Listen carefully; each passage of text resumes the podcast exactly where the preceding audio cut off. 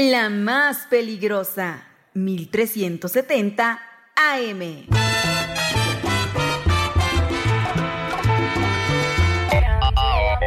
Danny Flow. Oye, el boss. Ya. Atrasado. mix, mátalos, papi. Vamos a tirarnos la misión, mami, aguanta la presión. Puro muñeco de acción, el bogueto y el Danny. Flow, que bolas, que paso que comienza la perreación. Atrasado. Estás que. Son las 12 con 7 minutos, las 12.07 a través de la más peligrosa en el 1370 de AM y www.peligrosa.mx. La voz que escuchas, la de Christopher, y te acompaño en este mediodía en el resumen informativo más importante, más relevante de todo lo que se ha generado hasta este momento. Así que señora linda, señora bonita, le doy la bienvenida en este martes 9 de enero de 2024. La temperatura, según el termómetro en cabina, 19 grados, aunque yo tengo un poquito de frío y siento que está nublado. Pero bueno, pues vamos a arrancar, así que póngase su cinturón, siéntese, póngase cómoda o si anda haciendo el quehacer o la comida, bueno, escuche muy bien porque aquí comienza el resumen informativo más relevante. Son las rapiditas de la información. Atrasado. Estás que. De Así que tenemos buena, buena información en este martes 9 de enero, ya en lo que es, pues prácticamente la segunda semana, iniciando la segunda semana de este año 2024. Pero bueno, pues vámonos a la información y es que ve que ayer yo le contaba que continúa el tema del conflicto entre los sindicalizados de la CPUCET y las autoridades de la misma dependencia. Ayer, de hecho, llegó la policía antimotines en lo que muchos llamaron, pues, el tratar de reprimir, ¿no? Su libertad de expresión por parte de estos sindicalizados, de estos ciudadanos, y el grupo antimotines, bueno, pues pretendía liberar las oficinas de esta dependencia a cargo de Homero Meneses. Eh, no se logró, se llegaron empujones, se, llegó a violencia verbal. Y bueno, el día de hoy, 9 de enero, pues persisten los sindicalizados en el paro de labores en la UCED. Y ya le comentaba que luego de empujones en los que se involucraron trabajadores de la Unidad de Servicios Educativos de Tlaxcala y elementos de la Secretaría de Seguridad Ciudadana, pues este martes los inconformes continuaron con su protesta a las afueras de la dependencia. Desde temprana hora, este día, los y las trabajadores adheridos al Sindicato Nacional de Trabajadores de la Educación se dieron cita a las afueras de la UCED, en donde nuevamente realizaron una valla humana enfrente de la formación de los antimotines de la Secretaría a cargo de Alberto Perea Marrufo. Fíjense que este tema ya está escalando complicado, en complicada situación. Pero bueno, les sigo contando. Tras un lapso corto de tiempo, los inconformes y los uniformados pues mantuvieron sus formaciones. Más tarde los elementos de seguridad se limitaron a permanecer en los accesos a la UCED, mientras que los basificados se concentraron en el estacionamiento exterior en paro laboral. En tanto, al interior de la también Secretaría de Educación Pública del Estado, una comitiva atendía el pliego petitorio de los trabajadores de la D-3-1.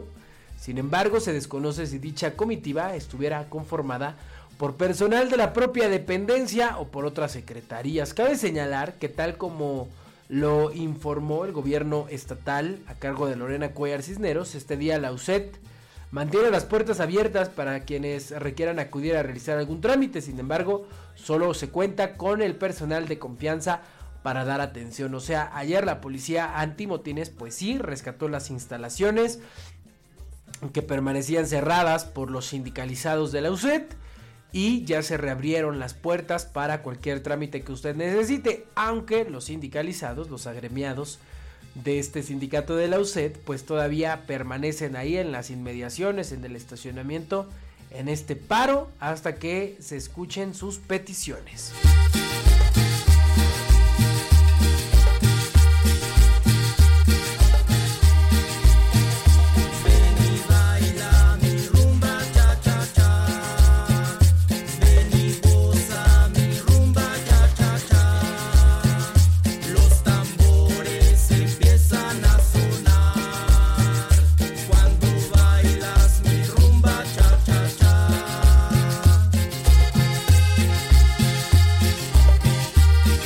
Bueno, aquí le cuento cómo es que el grupo Antimotines recuperó las oficinas de la CPUZ literalmente como ladrones.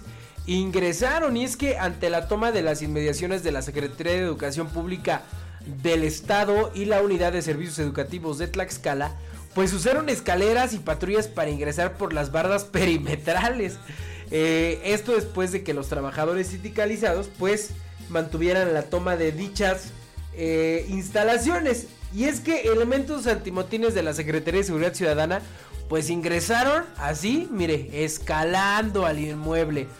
Como evidencia fotográfica se dio cuenta del modo en que los uniformados con órdenes del titular de la Secretaría de Seguridad Ciudadana, Alberto Perea Marrufo, se colocaron a la dependencia a cargo de Homero Meneses Hernández para resguardar el edificio ante el conflicto que permea desde el pasado jueves. Los trabajadores adheridos al Sindicato Nacional de Trabajadores de la Educación aseveraron que desde la semana pasada mantienen bloqueados los cuatro accesos a la CPUZ, sin embargo, los antimotines se colocaron por las bardas y las privadas aledañas a la institución gubernamental. Eh, cerca de un centenar de elementos de la Secretaría de Seguridad Ciudadana mantenían formación detrás del acceso principal de la CPUZ, en tanto al otro lado de la puerta permanecían los quejosos en cadena humana. Es preciso recordar que además de los antimotines al interior del inmueble también hicieron acto de presencia granaderos de la Secretaría de Seguridad Ciudadana, quienes en conjunto con directivos de la CPUZ se aliaron a empujones con sindicalizados para ingresar a las inmediaciones con el pretexto de querer trabajar. Al momento, las y los trabajadores de base, ya le decía, pues ahora permanecen afuera de la dependencia gubernamental, mientras que al interior se encuentran los uniformados sin que el inmueble eh, pues sea base de conflicto en el interior, pues de hecho ya se abrieron las puertas por si usted requiere, le comentaba hace un momento algún trámite. Entonces, mire, así con escaleras y escalando, el grupo antimotines de la Secretaría de Seguridad Ciudadana de Tlaxcala recuperó las instalaciones de la CPUZ.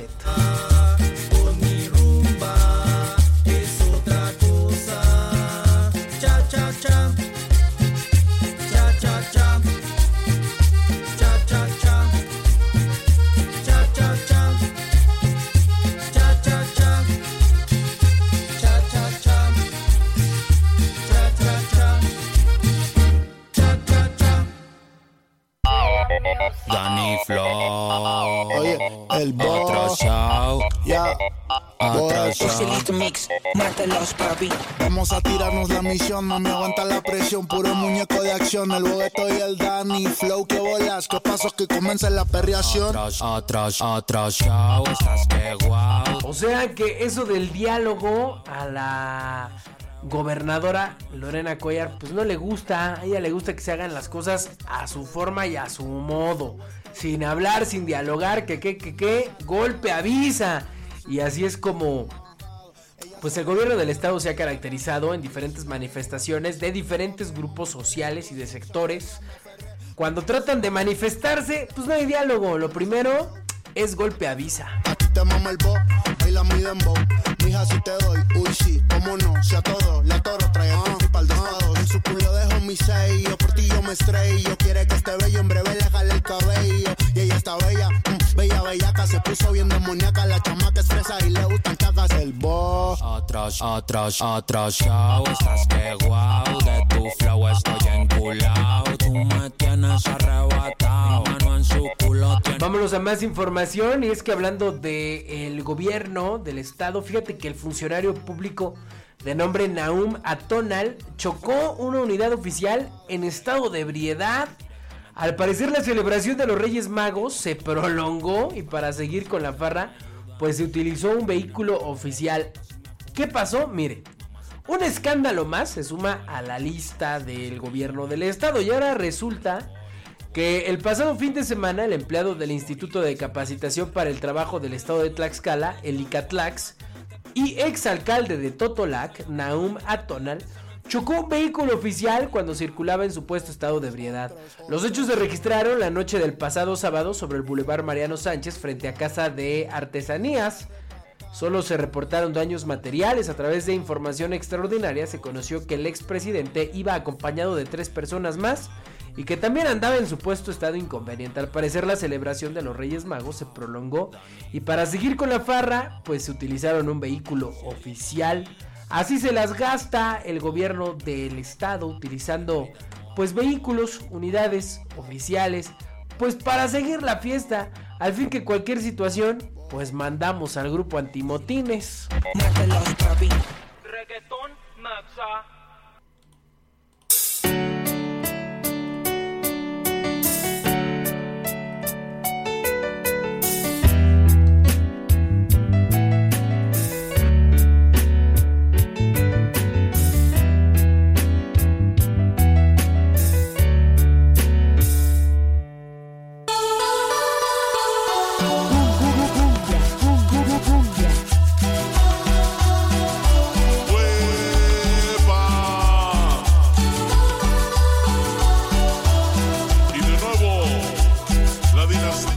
a información de carácter nacional y es que Ulises Lara pues ya está al frente de la Fiscalía de la Ciudad de México tras el rechazo a la ratificación de Ernestina Godoy. Y es que este día la misma Ernestina Godoy informó que el vocero de la dependencia capitalina estará al frente de la Fiscalía de la Ciudad de México en este interinato. Durante su cuarto y último informe, Ernestina Godoy designó a Ulises Lara, quien era el vocero de la institución, como sustituto al frente de la Fiscalía Capitalina. Dijo, he decidido nombrar al doctor Ulises Lara como coordinador de investigación territorial y como lo establece la ley será quien asuma la suplencia en la titularidad de la Fiscalía hasta en tanto el Congreso de la ciudad decida lo que corresponda. Ulises conoce la Fiscalía, ha trabajado con este gran equipo de servidores y servidoras públicas y está comprometido con la justicia, externó Godoy. No cabe la menor duda que continuará trabajando con ética y transparencia, aseveró. Ulises Lara está presente en este informe. Godoy dijo que se quedará el mismo equipo con el que ella estaba trabajando. Así que bueno, pues hoy rindió su último informe Ernestina Godoy y también nombró a Ulises Lara al frente de la Fiscalía de la Ciudad de México. Ulises Lara es un sociólogo y profesor y estará a cargo de la Fiscalía Capitalina. Estudió sociología en la UNAM y fue director general del IEMS en el gobierno de Miguel Ángel Mancera. Así que él es el nuevo fiscal. En tanto, el Congreso local, el Congreso de la Ciudad de México, pues lanza la convocatoria para elegir al nuevo fiscal de la capital de nuestro país.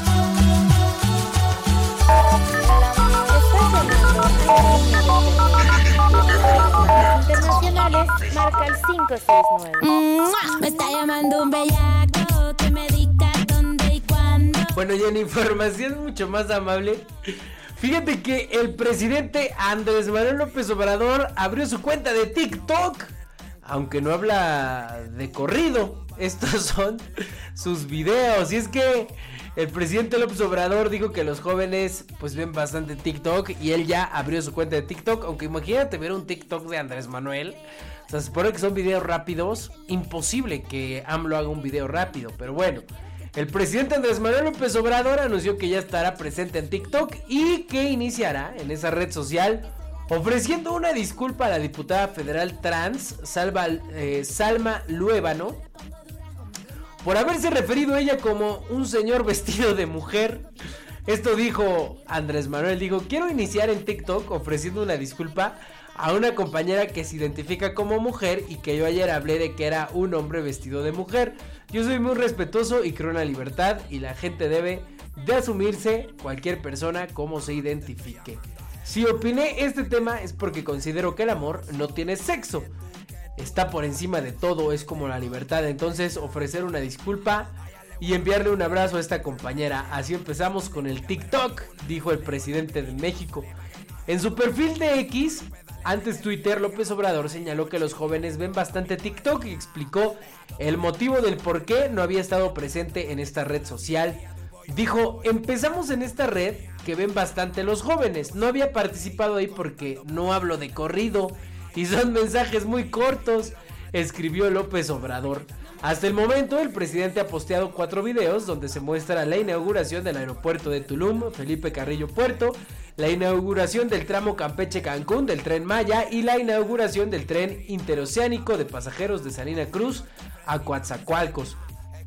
El primer video, publicado hace dos días en su perfil de TikTok, muestra la supervisión del mandatario a la refinería Dos Bocas, donde se ve a López Obrador en el sobrevuelo en helicóptero realizado en el área de la estructura, acompañado por funcionarios de su gabinete, así como en una reunión con los mismos.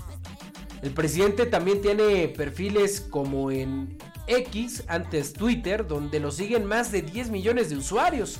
En Facebook tiene más de 10 millones también. Y en Instagram tiene 1.4 millones. También tiene tweets con 180 mil seguidores. En TikTok hasta las 8 de la mañana de este martes. Del, día de ayer martes. No, del día de hoy martes. 9 de, 9 de enero. El presidente ya contaba con 1521 seguidores y 2009 me gusta. Y cero perfiles seguidos. Así que seguramente el presidente López Obrador pues va a tener mucho éxito en, en TikTok, ¿no? Aunque pues Javier aviéntate un video de él, un en vivo, no, pues, está cañón porque no habla de corrido.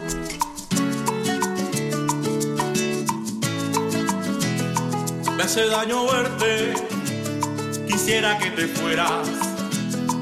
Diera todo por tener el poder que desaparecieras.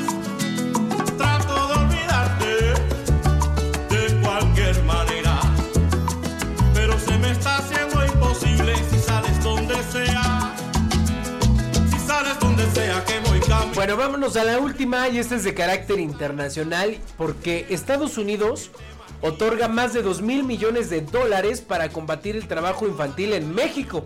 El financiamiento se alinea con las obligaciones bajo el TEMEC y los, y los objetivos de la reforma laboral de México de 2019.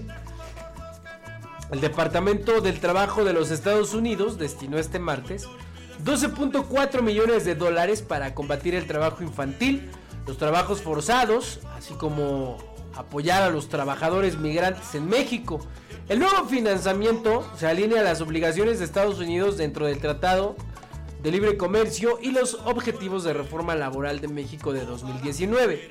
Dicho financiamiento será destinado a tres organizaciones para aumentar las acciones lideradas localmente que aborden el trabajo infantil y el trabajo forzado en los municipios de Chiapas y San Luis Potosí. El presupuesto también incluye 4.4 millones de dólares para Verite Inc. Verite tiene como objetivo que su proyecto aumente la capacidad y la colaboración entre las partes interesadas, gobierno municipal, sector privado, trabajadores y sociedad civil, para coordinar, diseñar e implementar iniciativas para combatir los problemas laborales. También otorgó 5 millones de dólares a la Fundación Panamericana para el Desarrollo para abordar el trabajo infantil, el trabajo forzado y otras violaciones laborales y para promover los derechos de los trabajadores en el sector del trabajo doméstico en la Ciudad de México y Querétaro. El proyecto eh, proporcionará una gama de servicios para promover los derechos laborales de los trabajadores domésticos. incluido el desarrollo de liderazgo, la capacitación en habilidades y el acceso a servicios legales y sociales para niños y adultos. Con la aportación se busca apoyar iniciativas de contratación justa y mejorará el conocimiento de la sociedad civil y de los trabajadores migrantes sobre los derechos laborales. Así que bueno, pues está la información. Estados Unidos otorga más de 12 millones de dólares para combatir trabajo infantil en México. Me fascina tu manera de mirarme que pase la noche entera buscando la manera de olvidarte. Tanto tiempo que he tratado y no he logrado olvidarte. Me fascina tu manera de mirarme que pase la noche entera buscando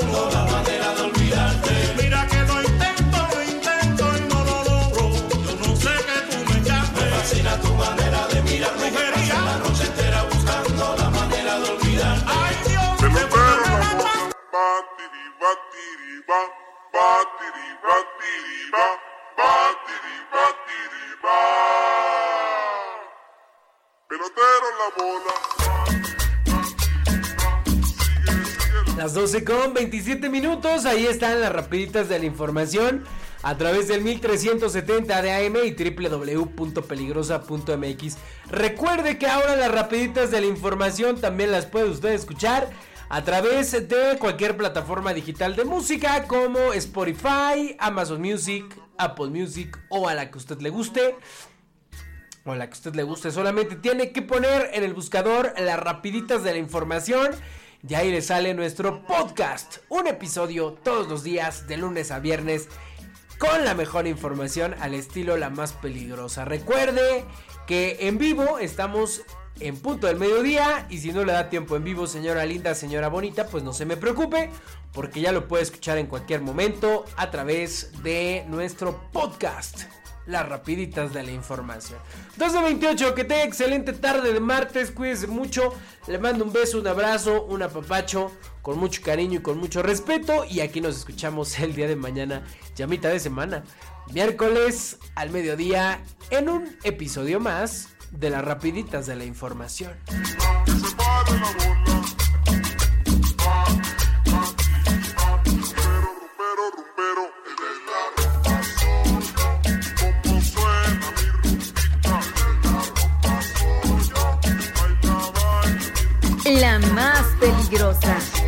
1370 AM.